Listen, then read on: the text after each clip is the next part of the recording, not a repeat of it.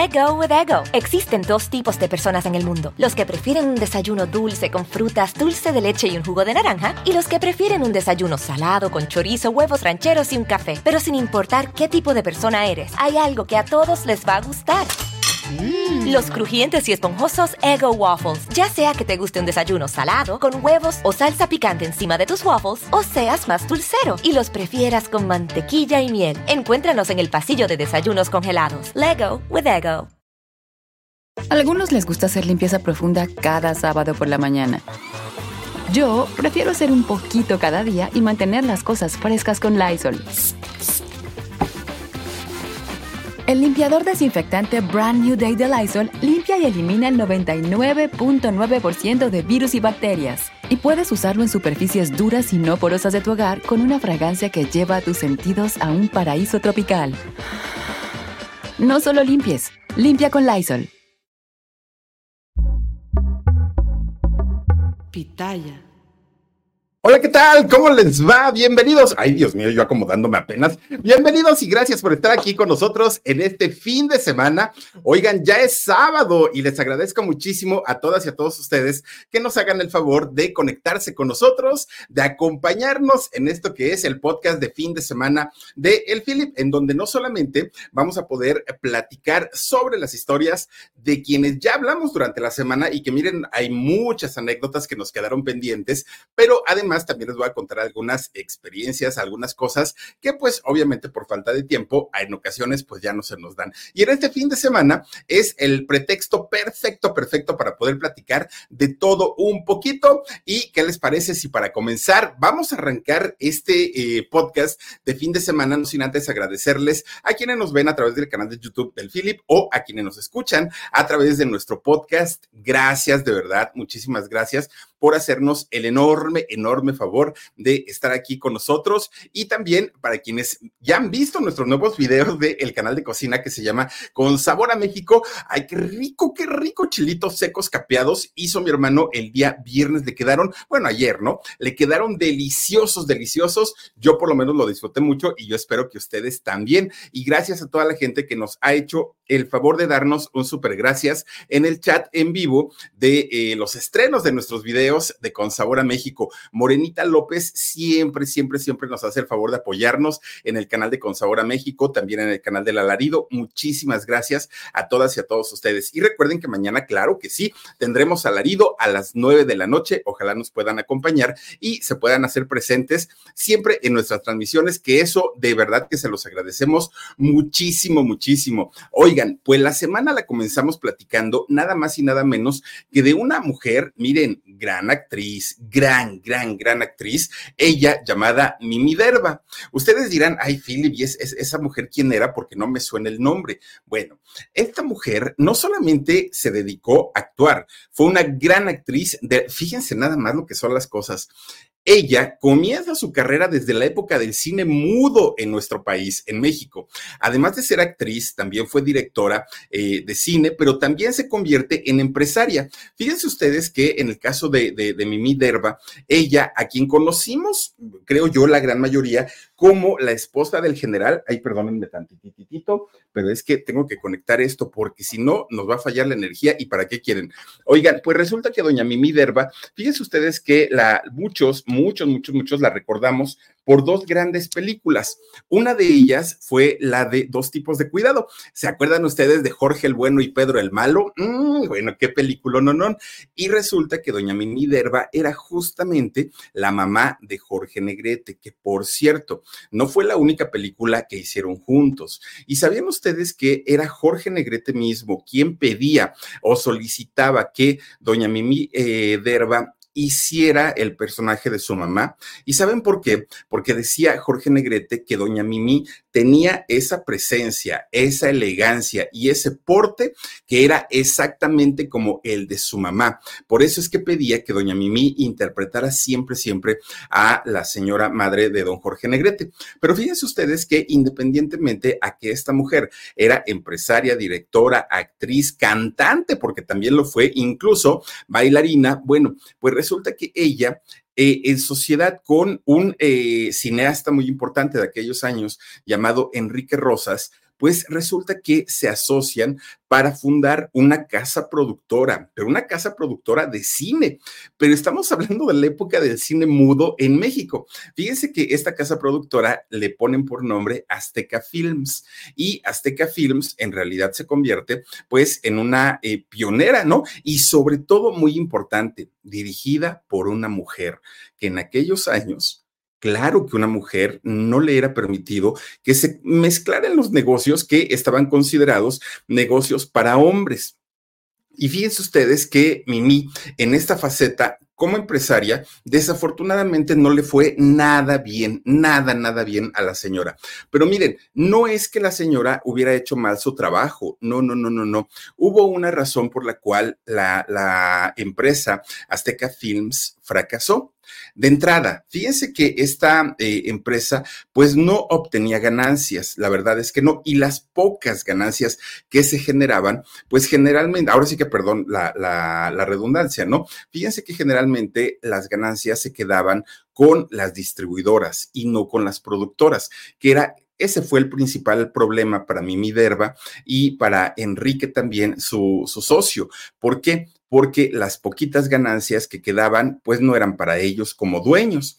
Y eso, eso que fíjense que quien aportó gran cantidad del, dinero que se requirió para fundar esta casa productora fue un general, un general perteneciente a la corriente carrancista de la época de la Revolución Mexicana. Fíjense que este señor llamado Pablo González era, que era un general del ejército, fíjense que él era quien financiaba esta eh, empresa de Azteca Films. Dicen, dicen por ahí que don Pablo no lo hacía de gratis, no. Fíjense que don Pablo González se le relacionó o se le vinculó sentimentalmente con doña Mimi Derba. Decían que había una relación, que eran novios, pero pues fíjense que ni porque el señor eh, se decía novio de doña Mimi Derba, pues le alcanzó para poder mantener a flote esta empresa que aparte de todo les costó muchísimo trabajo, porque vuelvo a lo mismo, no estamos hablando de la época en la que había una gran cantidad de casas productoras o se producían muchas películas, no, hablamos de los inicios del cine en México y hablamos de cuando el cine ni siquiera pues era sonoro, ¿no? Desde ahí creo que ya nos damos una idea de la importancia que fue esta casa productora de Azteca Films. Fíjense que esta casa productora, y cuando perteneció a doña Mimi Derba y a Enrique, su socio, en realidad solo lograron, bueno, no en realidad, no, no es que hayan logrado solo hacer cinco películas. Ya hacer, hacer una sola era un, pues un triunfo, porque no había la tecnología, porque no había los medios, porque era bastante, bastante complicado. Y sin embargo, ella logró producir con su empresa cinco películas. Pero fíjense, les contaba yo la vez pasada, bueno, el lunes pasado que hablábamos de ella, que gran parte del material de eh, doña Mimi Derba que hizo como, como productora y como fundadora de esta empresa Azteca Films se había quemado en el incendio de la Cineteca Nacional cuando la Cineteca estaba en Avenida Río Churubusco, en lo que hoy es el Centro Nacional de las Artes. Bueno, pues resulta que fíjense que de estas cinco películas que eh, se produjeron por parte de Azteca Films cuando pertenecían a doña Mimi Derba, hubo una película en particular que fue muy polémica, fue muy criticada, pero además fue una película que sí sobrevivió a, este incendio y que además se ha tenido que remasterizar en diferentes ocasiones para que no se pierda esta película que hoy por hoy es una película de culto. Esta película se llama La banda del automóvil gris. Y ustedes dirán, ay, los Tigres del Norte sacaron la, la, de la banda del carro rojo. No, doña Mimi Derba, fíjense que produce esta película llamada La banda del, del automóvil gris, pero estuvo inspirada en un caso totalmente real.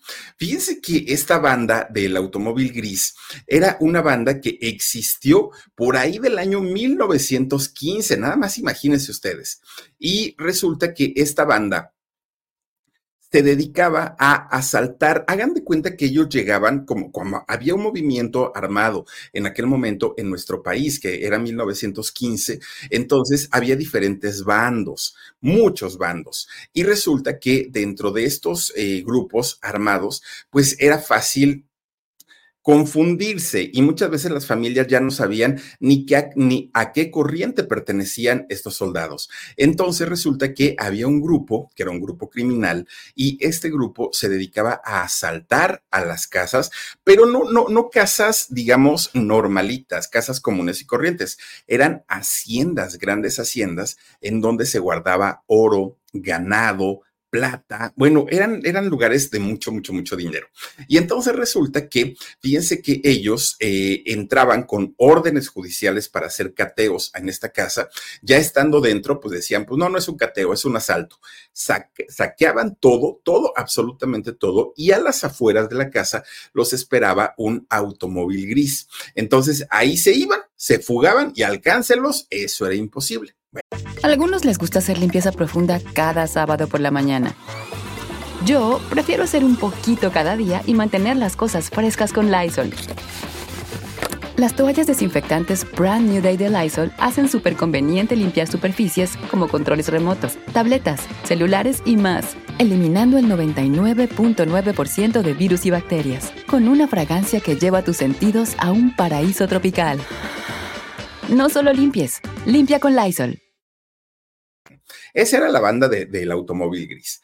Resulta que, ¿por qué fue polémica esta película que produce doña Mimi Derba a través de su casa productora llamada Azteca Films? Que por cierto, esta película se hizo cuatro años después de todo este hecho de la, banda del automóvil gris. Se eh, realizó en el año 1919. Bueno, de entrada, esta película, que era todavía de cine mudo, fíjense que recreó tanto los asaltos como los secuestros y como la aprehensión misma de toda esta banda.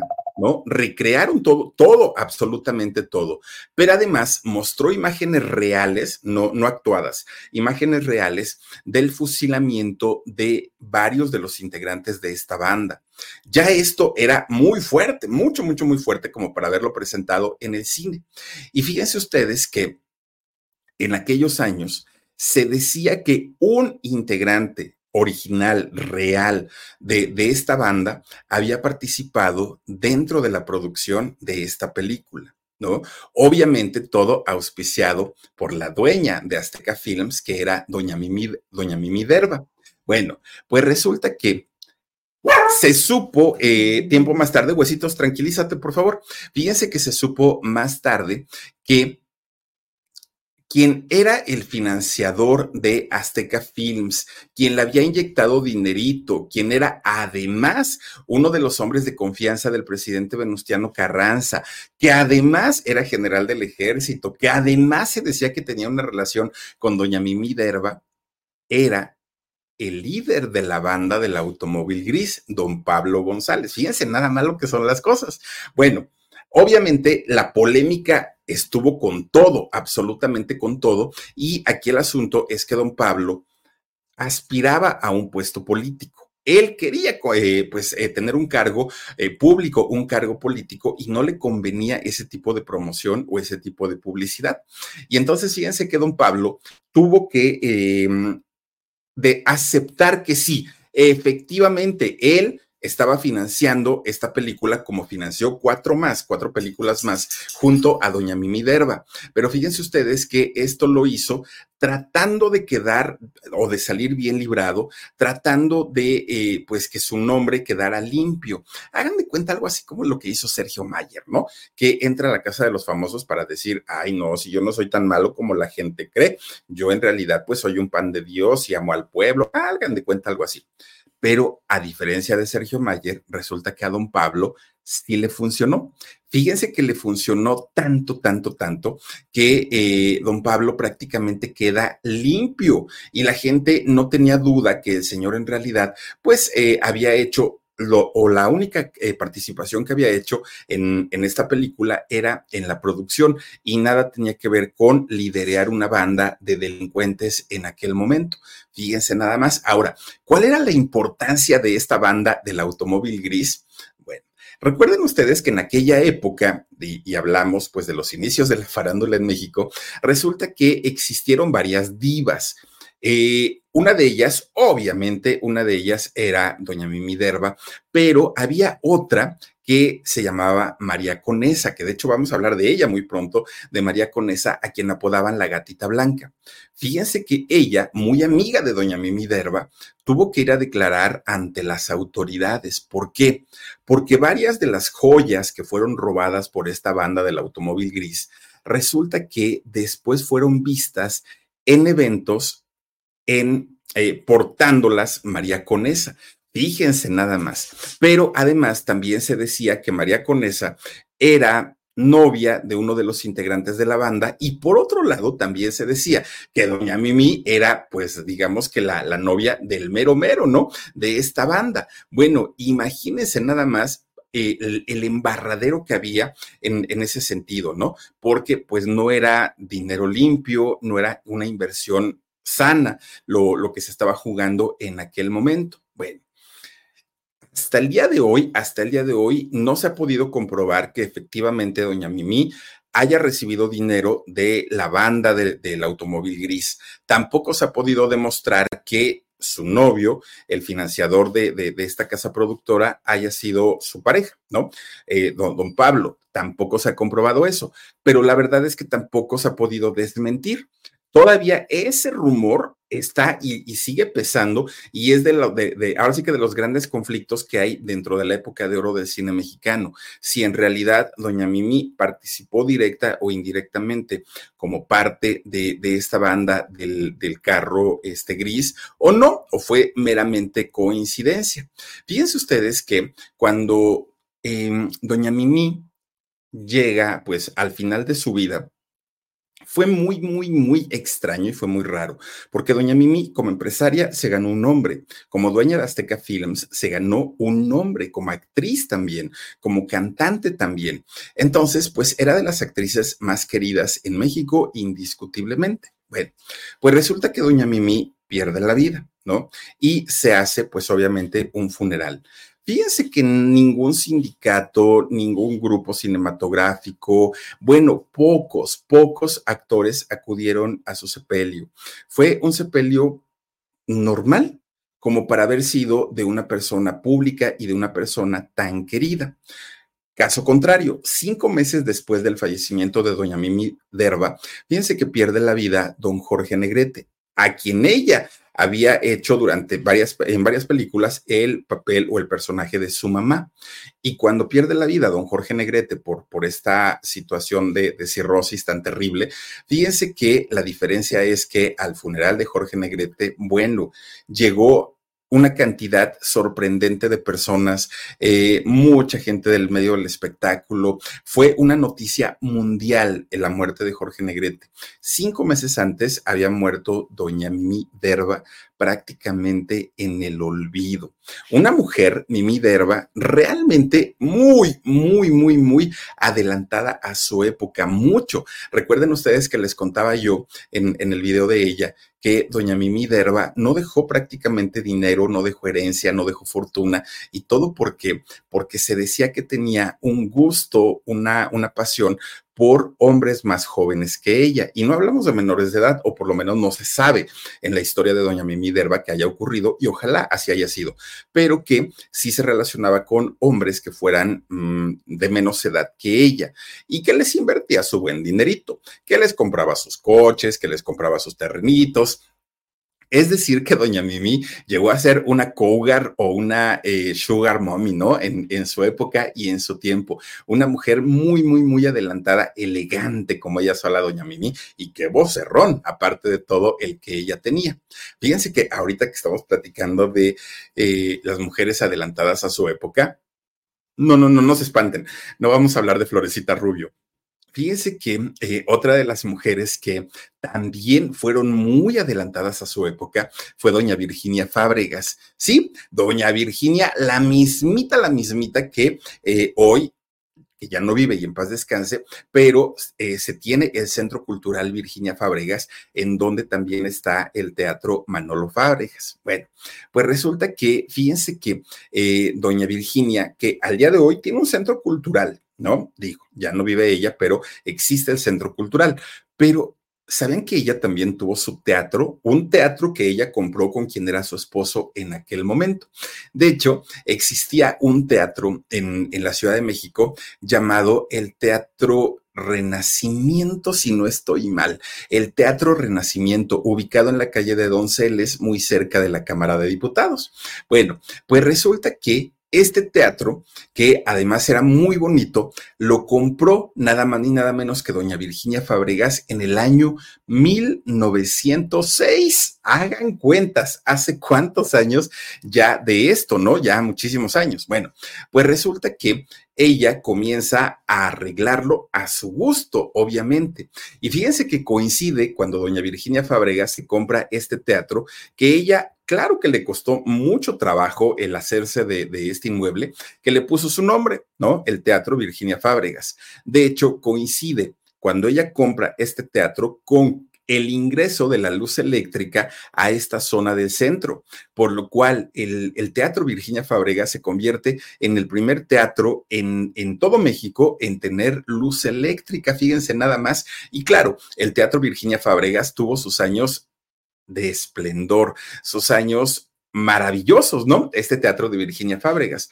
Pero como todo lo que sube baja, fíjense que eh, pues mucho tiempo doña Virginia como empresaria junto a su esposo lograron convertir este teatro en uno de los más importantes y espectaculares. Se daba cita a la crema innata de, de la ciudad en este teatro. Incluso para poder entrar, la gente acostumbraba a vestir de etiqueta. Miren, gracias Dani por la imagen. La gente acostumbraba a, a vestir de etiqueta. Pero poco a poquito, pues eh, este teatro fue perdiendo su esplendor y poco a poquito, pues sus años de gloria fueron terminando. A algunos les gusta hacer limpieza profunda cada sábado por la mañana. Yo prefiero hacer un poquito cada día y mantener las cosas frescas con Lysol. El limpiador de inodoros Brand New Day de Lysol limpia y desinfecta el inodoro y el cepillo, eliminando el 99.9% de virus y bacterias con una fragancia que lleva tus sentidos a un paraíso tropical. No solo limpies, limpia con Lysol doña Virginia tiene que deshacerse de ese teatro con todo el dolor de su corazón. Ya no era rentable tener ese teatro para ella. Y entonces le cambian el nombre al Teatro Virginia Fábregas, deja de llamarse así y ahora le ponen el Teatro Mexicano. Así se llamó, el Teatro Mexicano. Fíjense que, durante algún tiempo este teatro vuelve a tener como un empuje, aunque después nuevamente se queda prácticamente cerrado durante varios años. Incluso quien era presidente en aquel momento, que era don Porfirio Díaz, dio la orden de que este teatro fuera demolido para construir pues estos edificios que eh, pues acostumbra hacer allí en el centro histórico. Pero fíjense ustedes que pues dijeron que no, dijeron que no, a la mera hora lo subastaron. Y fíjense ustedes que este teatro, cuando es subastado, lo subasta una compañía cementera. Fíjense nada más, esta compañía de cementos Anáhuac es quien eh, subasta el teatro mexicano. Era el año 1973. Y entonces, en aquel momento, pues hablamos de una doña Irma Serrano, en esplendor, una mujer guapísima, pero además una mujer que tenía todo el dinero del mundo, para bien o para mal, y adquirido yo no sé de qué manera, pero finalmente la señora tenía su buen dinerito. Y dicen que esta subasta, pues para ella fue como una ganga. Compra el teatro y ella dijo, ah, no, pero que no se llame el teatro mexicano porque ese nombre no me dice nada a mí. Y le puso el teatro frufru. Fíjense que este teatro frufru, que así se llama hasta el día de hoy, pues ha pasado por varias etapas, no solamente una.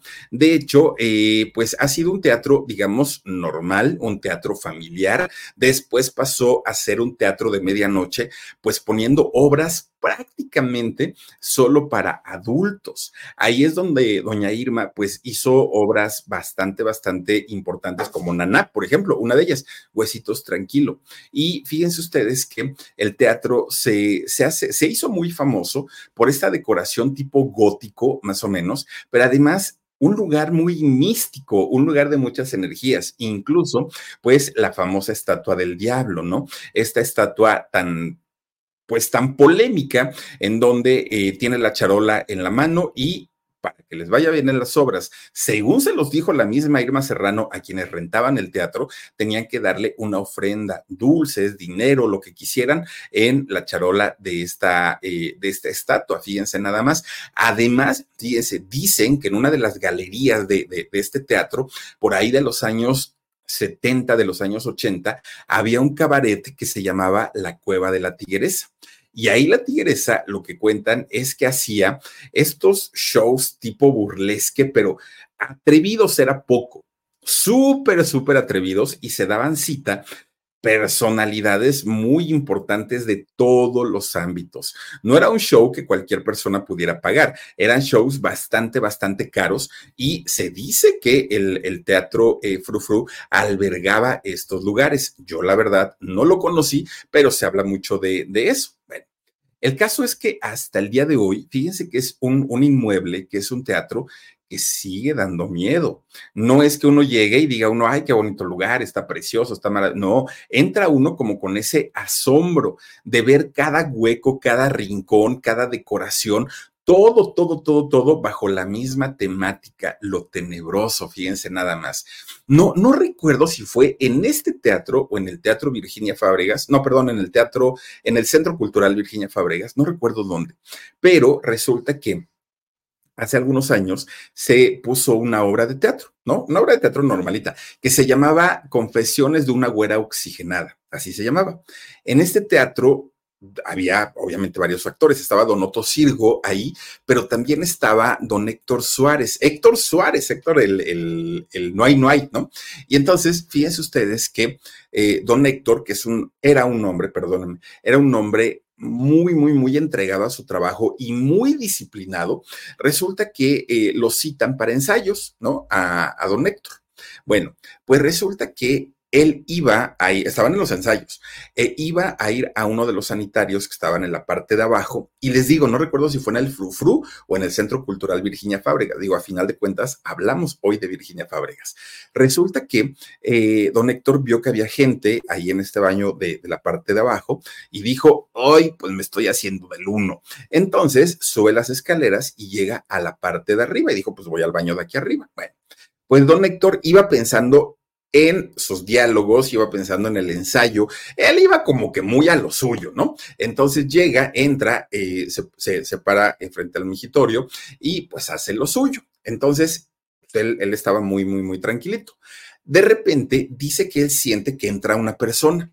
Entra una persona, pero él no le tomó mucha importancia porque dijo, bueno, seguramente algún compañero que también estaba ensayando, pues eh, eh, quería entrar al baño, vio que estaba ocupado el de allá abajo y pues a lo mejor vino para acá. Bueno, no le dio importancia, pero no se acercó nadie a, a orinar, ¿no? Junto él, pero tampoco estaba nadie en los retretes. Entonces a él se le hizo raro. Dice don Héctor, o decía don Héctor, que cuando él voltea, dice, lo primero que vi, ay Dios mío, pues que fue nada más ni nada menos que a don Manolo Fábregas, nieto de doña Virginia Fábregas, y que todavía don Manolo, pues le hizo así, ¿no? Su gorrita y todo, todo, todo, todo, todo, era don Manolo Fábregas. ¿Sabe cuál era el, el problema? Que don Manolo Fábregas ya había muerto en el año 1996. Dice o decía don, don Héctor Suárez que lo vio como, como de color grisáceo, como tipo transparente, que como que estaba en medio de una niebla y tenía un saco color café. En ese momento, bueno, todavía ni acababa de, de, hacer lo suyo don Héctor, se sube, cierre, sale corriendo, bueno, que hasta los pantalones se mojó. Baja las escaleras y lo ven sus compañeros, ¿no? Eh, ya en, la parte de abajo se preocuparon mucho porque don Héctor no era el, el, tipo de persona que por cualquier pretexto eh, hiciera un drama o no, no, no, no era así, don Héctor. Entonces, eh, este señor Perrín, Perrín, era el productor. Y fíjense que le dice, oye, pues, ¿qué te pasa, Héctor? Ahora sí que, ¿qué nos pasa, no? Y les dice, no me lo van a creer, pero acabo de ver a don Manolo Fábregas. ¿Cómo, Héctor? No digas eso, pues el señor ya se murió y todo. Recordemos que don Héctor Suárez y don Manolo Fábregas trabajaron juntos en la película, bueno, no sé si trabajaron más en más ocasiones juntos, pero hicieron la película de Mecánica Nacional, ahí salieron juntos. Entonces, eh, pues tanto don Otto Sirgo como el mismo productor, don Perrín, pues dijeron, oye, Héctor, ¿es en serio? Pero lo vieron tan mal. Estaba don Héctor pálido, estaba muy, muy, muy mal. Lo vieron tan, tan, tan mal que le dijeron, oye, te vamos a pedir un favor, no lo comentes con nadie, porque mira, nosotros te creemos, pero pues alguien más van a decir que estás loco. Mejor hasta ahí le dejamos. Y menos se lo comentes a doña Fela, a doña Fela Fábregas, viuda de don Manolo Fábregas, porque te lo puede tomar a mal o se vaya a espantar. No, mejor vamos a mantenerlo así en secreto. Bueno, pues desde esa ocasión de dos en dos, ya ven que las chicas normalmente van de dos en dos al baño, pero a partir de ahí, cuando se ha visto que los señores, vente mano, acompáñame, vamos a, ah, pues ahí ya, desde ahí, porque sí les dio miedo. Y no acuerdo si fue en el Centro Cultural eh, Virginia Fabregas o fue en el Teatro Frufru, pero eso le ocurrió a don Héctor Suárez, fíjense nada más. Bueno, y ya que estamos hablando de don Héctor Suárez, fíjense que estuvimos platicando también en, en la semana acerca de don Héctor Suárez y la gran traición que sufrió por parte de una persona que él consideraba su gran amigo, de hecho lo veía como a un hijo.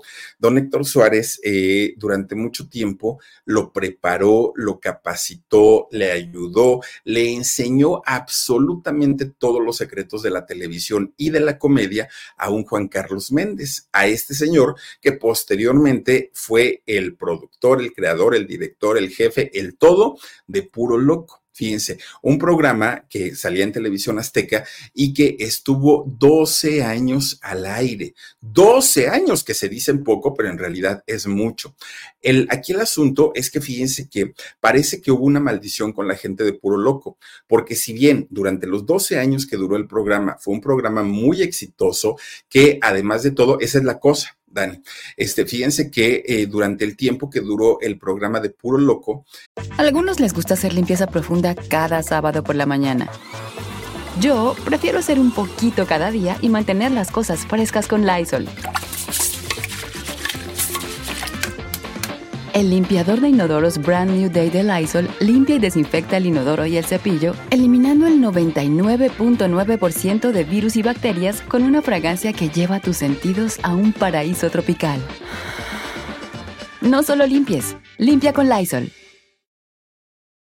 a los eh, participantes o a los, eh, al elenco de este programa, claro que les fue muy bien, claro que tuvieron una proyección tremenda, hicieron giras, hicieron shows, les fue increíblemente bien.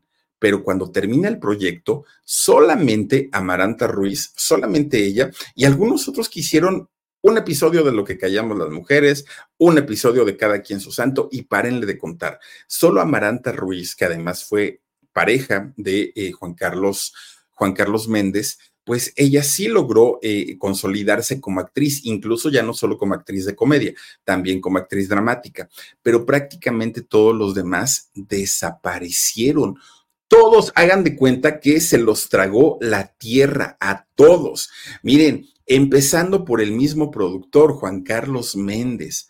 No hemos sabido absolutamente nada de él, qué fue, dónde vive, de qué vive, absolutamente nada. Y eso, déjenme les digo, que eh, don Héctor Suárez terminó perdonándolo aunque la amistad nunca se, mm, pues nunca volvió a ser como, como lo había sido en algún principio, pero don Héctor tratando de ayudar a esta persona, a Juan Carlos Méndez, que lo consideraba gran amigo, todavía lo invitó a un programa de él, de don Héctor, pero ya la carrera de, de Juan Carlos estaba prácticamente terminada.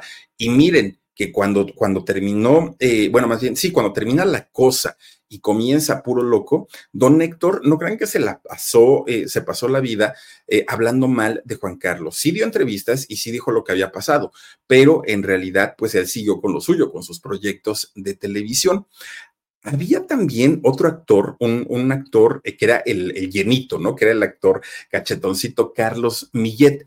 Fíjense que Carlos Millet o Carlos Millet, no sé cómo se diga, resulta que él fue de los actores importantes en Puro Loco Incluso, fíjense que eh, Carlos llegó a agarrar una campaña con, con, con Telmex, con Teléfonos de México, en donde decía, este, llámale, llámale, ¿no? Eh, porque anunciaban la larga distancia que ya cobraban menos por la larga distancia. Y Carlos Millet agarró una campaña buenísima que le fue increíblemente bien. El problema fue que después de Puro Loco y después de esa campaña, pues, ¿qué ha hecho Carlitos? Prácticamente desapareció. Él sigue intentando hacer una carrera, pero se les ha dificultado tanto, tanto, tanto, tanto a todas las personas que participaron en algún momento de sus vidas en el programa de Puro Loco, que de verdad no se sabe en si, si hubo una maldición o qué fue lo que sucedió, porque al final todos, todos, todos, todos, todos prácticamente quedaron en el olvido. Imagínense nada más. Ahora, hablando de, otro tema, fíjense que alguien que todo lo contrario, todo lo contrario. A este señor le ha ido sumamente bien. Ya, Dani, con esa imagen, gracias. Fíjense que a este señor le ha ido increíblemente bien. Y me refiero a don César Évora. Ya, Dani, con la imagen, por favor, hijo, gracias. Eh, fíjense ustedes que eh, don César Évora este cubano, a diferencia de, eh, pues, el elenco de Puro Loco y del mismo Juan Carlos Méndez, don César Évora sí supo aprovechar muy bien las oportunidades que se le dieron en México. Miren, don César Évora aquí hizo su carrera por lo menos en televisión, aunque en Cuba ya había hecho cine. Pero además también don César Évora aquí ha hecho vida, incluso ya se nacionalizó mexicano.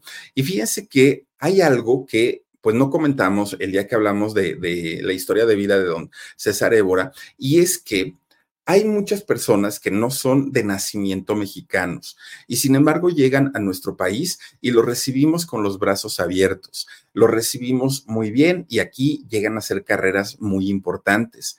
Pero ¿qué pasa cuando de pronto estos personajes ya son famosos, ya son importantes? Pues se les olvida y comienzan a hablar pestes de México o de los mexicanos. Un ejemplo, mm, para no irnos tan lejos. No, no, Mónica Naranjo, no, porque ella claro que pues, nunca lo dijo, ¿no?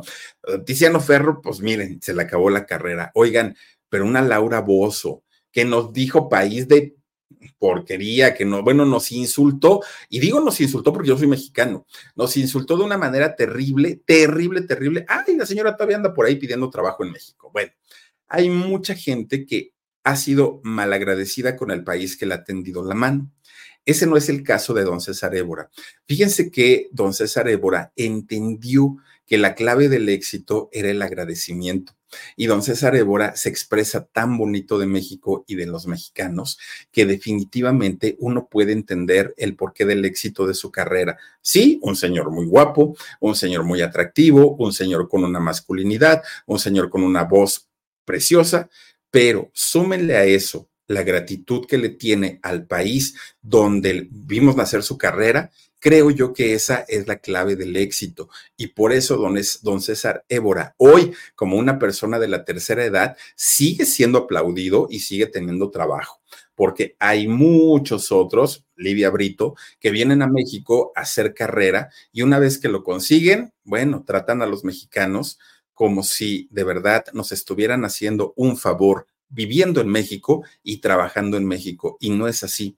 Y eso, don César Évora, tenía toda la razón del mundo. No todos los cubanos aplican el cubanazo, no todos los cubanos son como Livia Brito, no todos los cubanos son eh, así de, de, de groseros y golpeadores hacia los mexicanos. Ahí está el ejemplo. El ejemplo vivo es definitivamente don César Évora. Y bueno, ya nada más para cerrar la semana, para, para cerrar el viernes que platicamos, bueno, de hecho ayer, ¿no? Ayer que platicábamos, oigan, ¿qué tal con la historia de Eddie Murphy? Fíjense que este Mm, comediante que ya ven que les platicaba yo ayer que en sus inicios nada de que chistes blancos y de que muy bien portadito, era canijo, era canijillo y hacía chistes, bueno, se burlaba de los morenos, se burlaba de los güeros, se burlaba de los gorditos, de los chaparritos, de todo mundo, de él obviamente también. Pero fíjense ustedes que algo que no les conté, dentro de la historia de Eddie Murphy, ya ven que les platicaba yo que tuvo dos hermanos. Bueno, en realidad uno de ellos era su medio hermano, el otro era hermano de papá y mamá. Pero fíjense ustedes que su hermano mayor, su hermano Charles, el hermano biológico al 100%, fíjense que eh, pues sufrió mucho porque de entrada pues el abandono de papá, de, bueno, es, ese tipo de cosas, ¿no? Pero además de todo, fíjense que Charles se propuso cuidar a su hermano, a su hermano menor, que en este caso era Eddie, se propuso cuidarlo, protegerlo, ver por él siempre. Y cuando Eddie se convierte en una personalidad, en alguien bastante, bastante importante en el mundo cinematográfico de Hollywood, fíjense ustedes que eh, su hermano, se convierte en su guardaespaldas. Él pudo haber elegido cualquier otro tipo de, trabajo junto a su hermano, ¿no? Eh, su administrador, su manager, lo hubieran enseñado, pero él decidió ser su guardaespaldas porque quería estar con su hermano en todo momento. Incluso, fíjense que en entrevistas, su hermano Charles decía, yo siempre estoy listo para pelear contra quien intente hacerle daño a mi hermano. O contra quien no se ría de sus chistes, decía a manera de broma, ¿no? decía su hermano Charles. Pero fíjense que era tanto el apego que tenía con, con Eddie Murphy que poco a poquito comenzó a aprender a eh, escribir. De hecho, escribió varios guiones en donde su hermano aparece. ¿Saben en cuál, por ejemplo, eh, fue, fue coescritor en Orbit, en esta película, o Un vampiro suelto en Nueva York. También, eh, pues, fue, formó parte de los guiones, fíjense nada más, en Brooklyn, ¿no? Un vampiro suelto en, en Brooklyn. Bueno, también fíjense que en algún momento llegó a hacer espectáculos en vivo. este muchacho, Charles, Fíjense que eh, hizo eh, ese tipo de espectáculos, incluso también hizo em, una, una serie, una serie de televisión que se llamaba esta serie, ay Dios mío, ¿cómo se llamaba esta serie? No me acuerdo, fíjense, lo, lo, tenía aquí, pero no me acuerdo el, el, nombre de la serie. Bueno, el show de Chappelle él, eh, hizo esta, esta serie. Bueno, pues resulta que independientemente a eso, cuando Eddie Murphy comienza sacar sus discos, que grabó tres discos, también su hermano Charles comienza a rapear. Y fíjense ustedes que él estaba consciente que iba a vivir toda su vida a la sombra de su hermano, el famoso, de Eddie Murphy pero eso no le molestaba, no le preocupaba, su vida era cuidarlo. Por eso cuando enferma de leucemia y pierde la vida, fue un gran dolor para Eddie Murphy, un dolor tremendo, tremendo, porque eran muy, muy, muy, muy allegados, eran muy apegados y de pronto sentirse desprotegido por quien siempre había sacado la casta, por quien siempre lo había defendido, para Eddie fue bastante, bastante difícil, fue bastante, bastante duro, pero a final de, cuentas, pues eso ocurrió. Ahora, fíjense ustedes que en el caso de Vernon, de su, de su medio hermano, también él, eh, pues, fue muy apegado es más bien, porque él vive todavía, él es muy apegado a su hermano Eddie. También fíjense que eh, ha participado en y la, mm, ¿cómo podemos decir? Como coescritores de alguna de las historias en donde ha participado su hermano Eddie Murphy.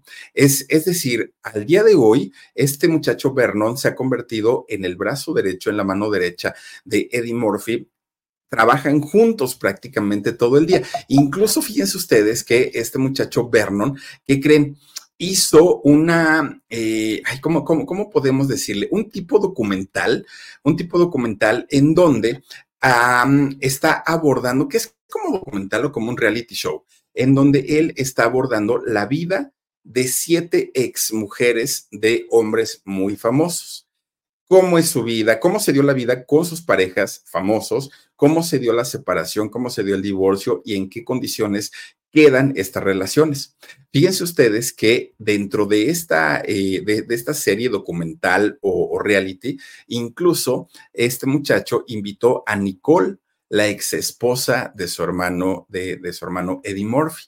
Fíjense nada más. La, historia de los hermanos eh, Murphy ha sido una historia bastante, bastante bonita, porque ni el dinero, ni las envidias, ni los chismes lograron separar hasta el día de hoy a estos tres muchachos que aunque el famoso es Eddie Murphy, bueno, pues en realidad le dio oportunidad a sus dos hermanos para que pudieran hacer también algo importante e interesante en el mundo del espectáculo. Y bueno, pues hasta ahí con la historia de hoy en nuestro canal de El Philip y en nuestro podcast que lleva el mismo nombre también. Les quiero agradecer muchísimo que nos hayan acompañado, que se hayan conectado con nosotros y recuerden que el día de mañana, domingo, tenemos dos videos. Tenemos el primero a las seis de la tarde, que es con Sabor a México, un video nuevecito, y eh, a las nueve de la noche tenemos El Alarido, una historia sorprendente el día de mañana. Y ya el lunes retomamos actividades normalitas. Por lo pronto, les deseo que pasen un extraordinario fin de sábado y mañana domingo, oigan, que se la pasen increíblemente bien. Cuídense mucho, pásenla bonito. Soy Felipe Cruz el Filip. Gracias, Dani Álvarez, y gracias a cada uno de ustedes que me hicieron el favor de acompañarme. Soy Felipe Cruz el Filip. Adiós. Let go with ego. Existen dos tipos de personas en el mundo: los que prefieren un desayuno dulce con frutas, dulce de leche y un jugo de naranja, y los que prefieren un desayuno salado con chorizo, huevos rancheros y un café. Pero sin importar qué tipo de persona eres, hay algo que a todos les va a gustar. Mm. Los crujientes y esponjosos Ego Waffles. Ya sea que te guste un desayuno salado, con huevos o salsa picante encima de tus waffles, o seas más dulcero y los prefieras con mantequilla y miel. Encuéntranos en el pasillo de desayunos congelados. Lego with Ego. algunos les gusta hacer limpieza profunda cada sábado por la mañana. Yo prefiero hacer un poquito cada día y mantener las cosas frescas con Lysol. El limpiador de inodoros de Lysol ofrece una limpieza 2 en 1 al desinfectar el inodoro y el cepillo y eliminar el 99.9% de virus y bacterias. No solo limpies, limpia con Lysol.